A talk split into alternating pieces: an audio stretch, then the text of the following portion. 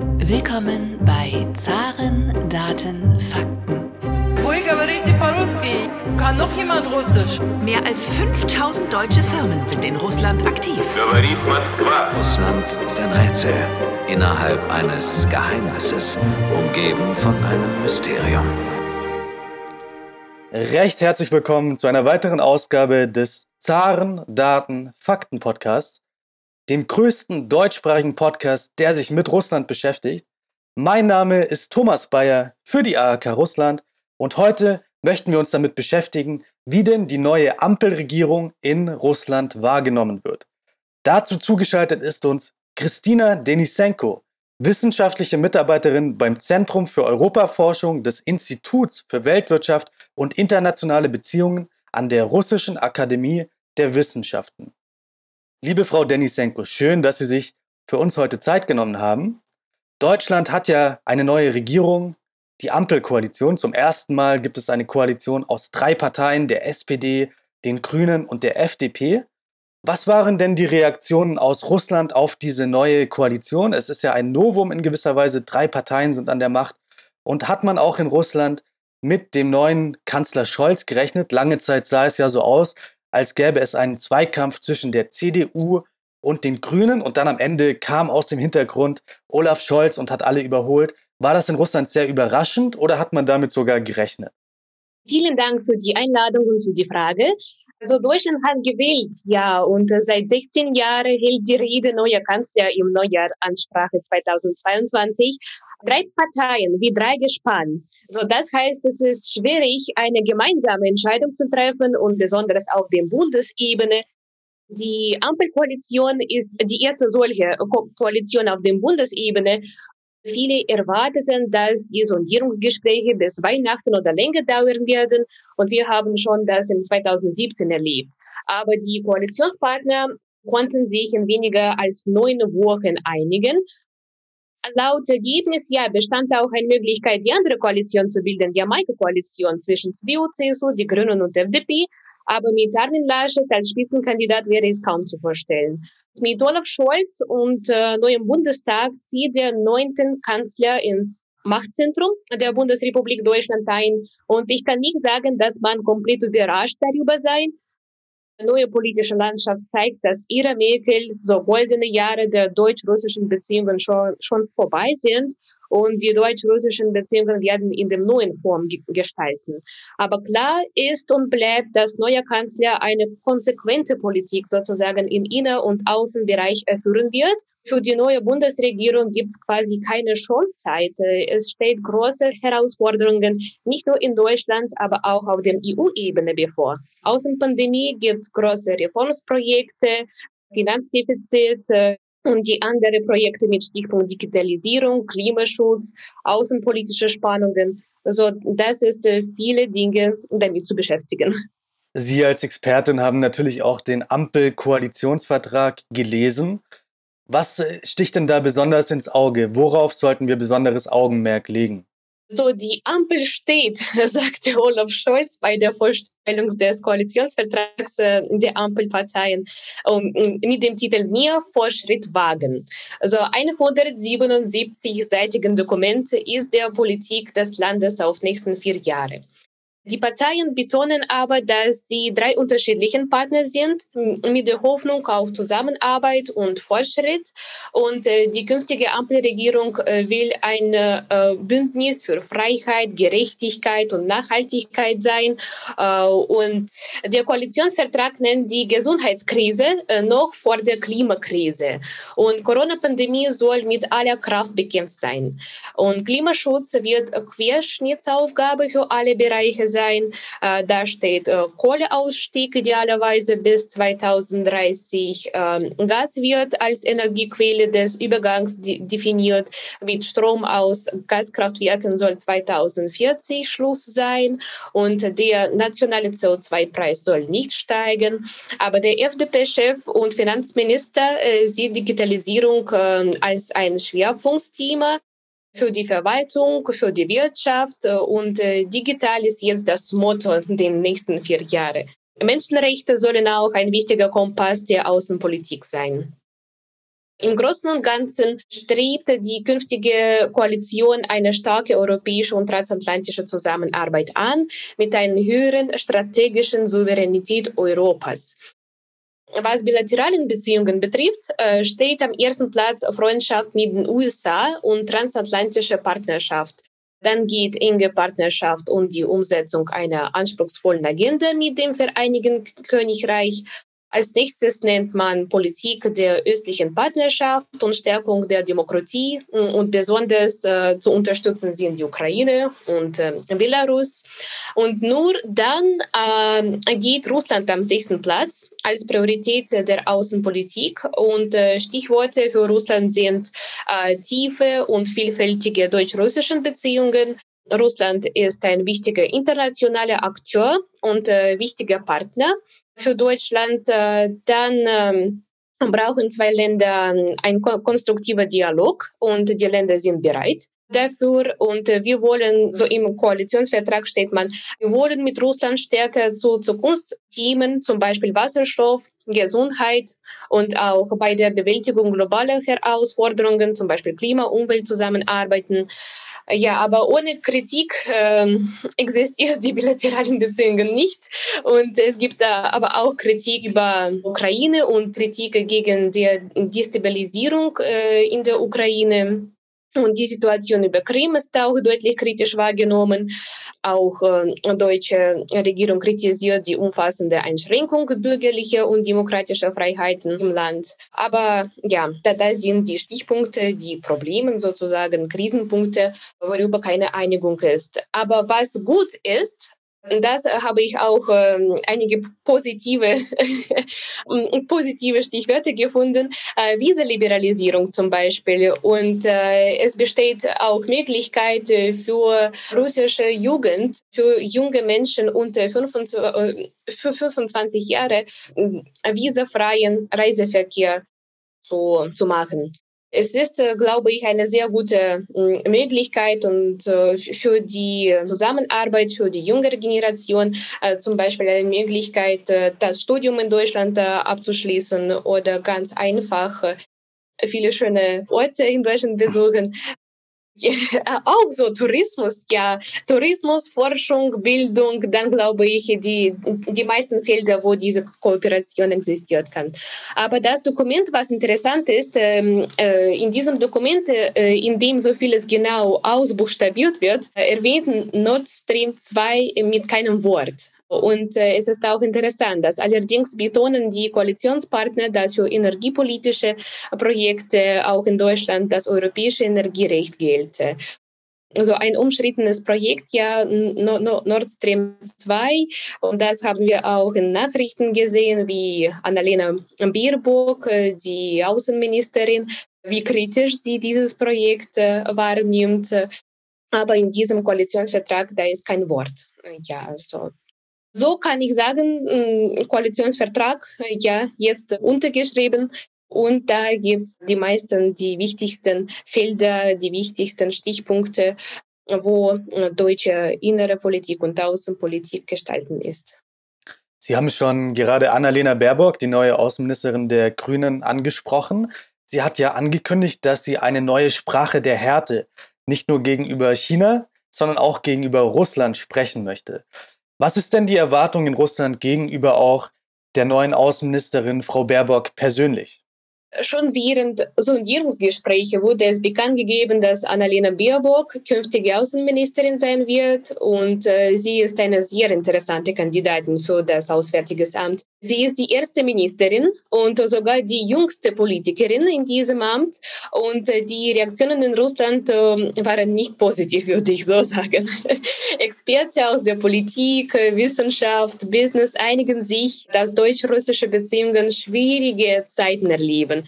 Sie befürwortet sogenannte Politik der Werte, Politik der Härte und Schutz der Menschenrechte weltweit. Sie übt scharfe Kritik auf das Projekt Nord Stream 2 und sagt, dass es ein politisches, aber kein wirtschaftliches Projekt ist. Und ihre Aussage zu dieser Pipeline war klar, Nord Stream 2 können nach jetzigem Stand so nicht genehmigt werden, so wollte ich sagen. Aber Ministerin mit kaum Erfahrung und mancher Aussagen im Vorfeld soll aber jetzt Krisenmanagerin sein. Wie Heiko Maas bei der Übergabe des Auswärtigen Amts gesagt hat, Krise ist Tagesgeschäft jetzt. Und Heiko Maas sagt, wenn ich auf die letzten vier Jahre zurückschaue, do dominiert vor allem eine Konstante. Wir waren und sind konstant in der Krise. So, ja, und genau, die Krise existiert und ist in bilateralen Beziehungen. Und am 14. Dezember fand erst ein Telefonat mit der russischen Amtskollegen Sergei Lavrov statt. Und Annalena Baerbock sagte, wir wollen erlichen und offenen Austausch haben. Aber Zentralthemen waren äh, territoria territoriale Integrität der Ukraine, mögliche Fortschritte im Normandie-Format, Minsk-Abkommen, aber ohne ohne tatsächliche Schritte. Also es ist nur die Besprechung, die Information, wie es immer ist, aber vielleicht, aber auch möglich, dass wir etwas weiteres in diesem Feld erwarten müssen. Was interessant ist und was ins Auge springt, die Ausweisung von Diplomaten. Und was, diesen, was dieses Thema betrifft, kommt dieser Schritt nicht überraschend. Vergangene Woche hatte das Auswärtige Amt zwei russische Diplomaten zu unerwünschten Personen erklärt. Äh, und Hintergrund ist das Urteil im Tiergartenmordprozess. Und äh, das Ministerium in Moskau hat das ähm, Berliner Urteil zuvor bereits als politisch motiviert kritisiert. Aber das was klar ist, diese Situation belastet sehr das Verhältnis zwischen zwei Ländern erneut. Aber im Großen und Ganzen äh, hatte die grüne Außenministerin ohnehin einen außergewöhnlichen herausfordernden Start in ihrem neuen Amt. In den ersten Tagen nach ihrer Berufung äh, in ein Regierungsamt reiste sie gleich quer durch Europa und führte mit mehr als 30 Amtskollegen politische Gespräche. Aber wie klar ist, sie konzentriert sich auf äh, transatlantische Politik und die zentrale Rolle Deutschlands im starken Europa. Und hier ist ohne Zweifel Klimapolitik ist im besonderen Augenmerk von Frau Annalena Baerbock. Laut dem deutschen Grundgesetz gibt ja in Deutschland der Kanzler die Außenpolitik vor. Vertritt der neue Kanzler Olaf Scholz hier eine andere Linie als die neue Außenministerin? Und wie wird denn Kanzler Scholz für die deutsch-russischen Beziehungen wahrgenommen? Dahingehend auch interessant, dass ja das letzte Mal, dass ein sozialdemokratischer Kanzler in Deutschland an der Macht war, nämlich Gerhard Schröder, die deutsch-russischen Beziehungen durchaus sehr positiv wahrgenommen wurden kann sagen, dass wir in, in der näheren Zukunft keinen politischen Durchbruch in den bilateralen Beziehungen äh, erwarten sollen. Aber es wird auch gut, dass wir schon existierte Formate der Kooperation weiter funktionieren. Äh, wie zum Beispiel, also Olaf Scholz, äh, wie gesagt, wird konsequente Politik gegenüber Russland führen und äh, wesentliche Veränderungen sind unwahrscheinlich, äh, glaube ich. Und wo es derzeit enge Kooperation äh, möglich ist, dann setzen die Projekte, Verhandlungen, äh, Kooperation, Konferenzen, äh, Austausch und so weiter fort. Und Stabilität und Sicherheit äh, sind zwei wichtigste Punkte, darauf beide Länder achten sollen. Im Vergleich zu Annalena Baerbock äh, und äh, ihre scharfe Kritik kann ich sagen, dass deutsche Außenpolitik nicht nur im Auswärtigen Amt entwickelt ist. Und äh, in diesem Prozess äh, beteiligen viele politische Akteure, Experten und Kanzler hat auch sein Machtwort dabei. Und man kann nicht sagen, dass Kanzler in einer Linie mit Außenministerin geht. Und ich vermute, dass Annalena Baerbock beschäftigt sich mehr mit den Fragen des Klimaschutzes, Menschenrechte, der Kooperation mit europäischen Partnern und äh, allgemeinen Aufgaben. Aber demzufolge Folge trifft der Kanzler die Entscheidungen zu den äh, Schlüsselpartnern wie Russland oder China äh, zum Beispiel.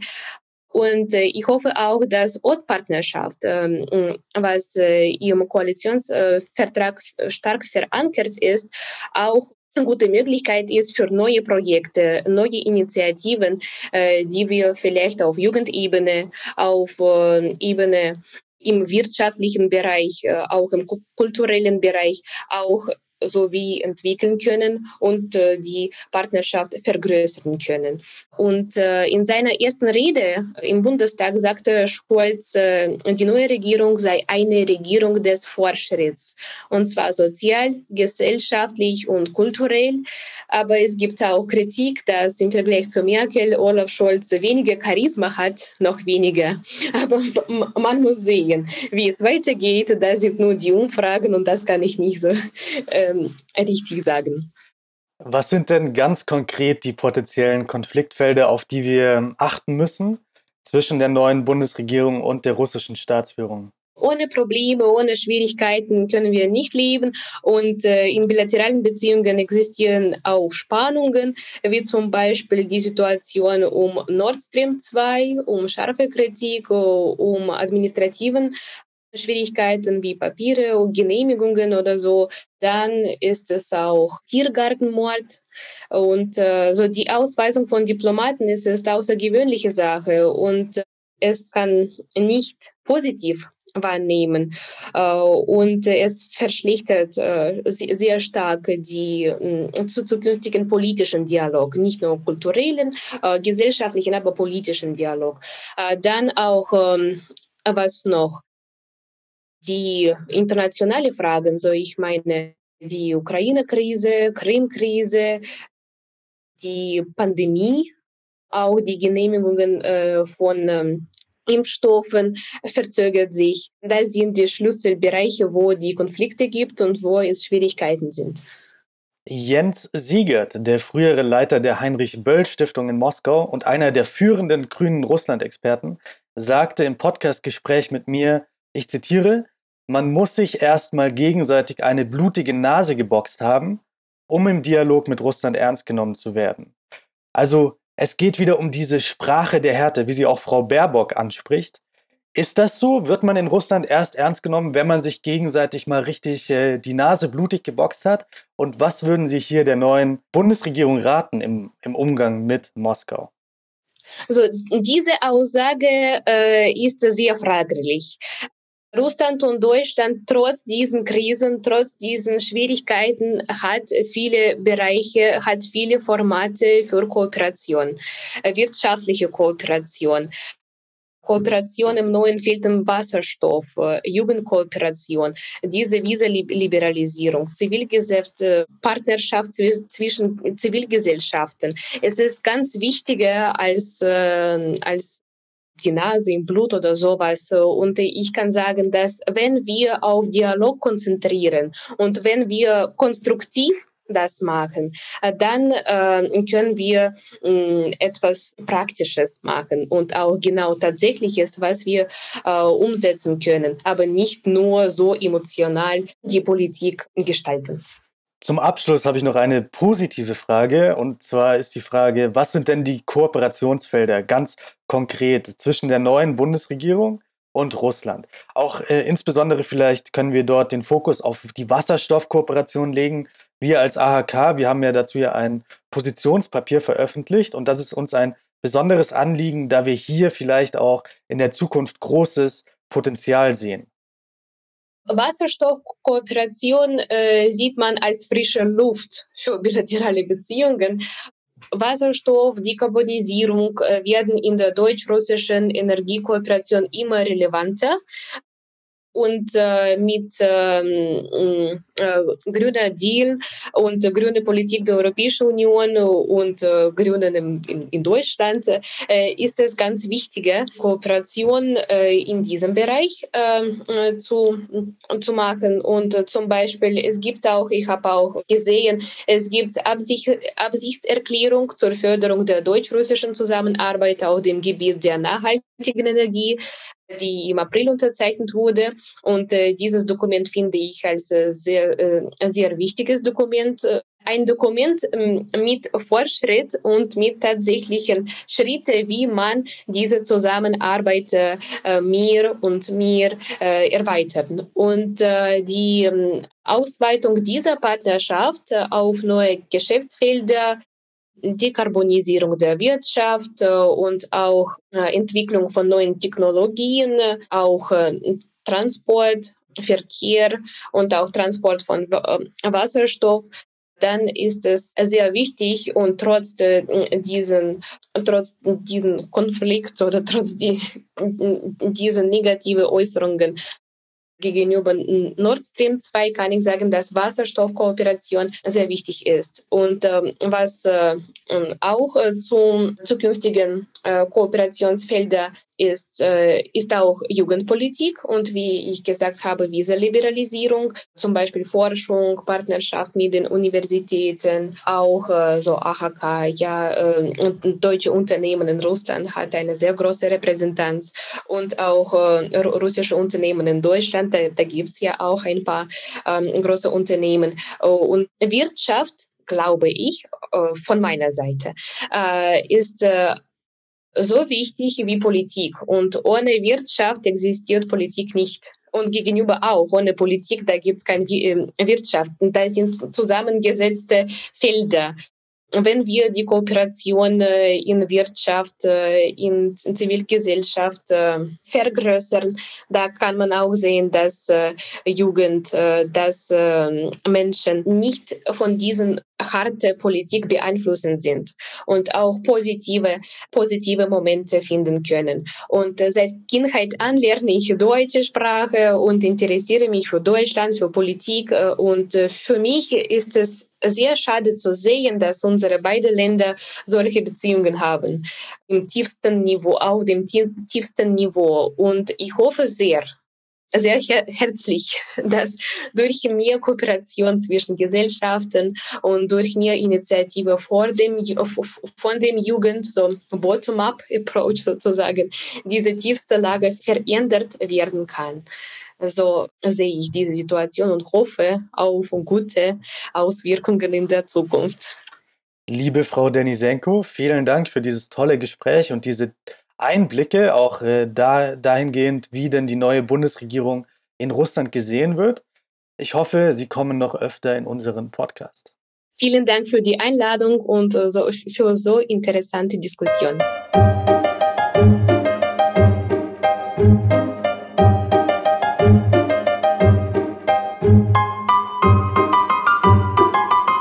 Dieser Podcast wurde präsentiert von der Deutsch-Russischen Auslandshandelskammer. Die Deutsch-Russische Auslandshandelskammer ist mit 1000 Mitgliedern der größte ausländische Wirtschaftsverband in Russland.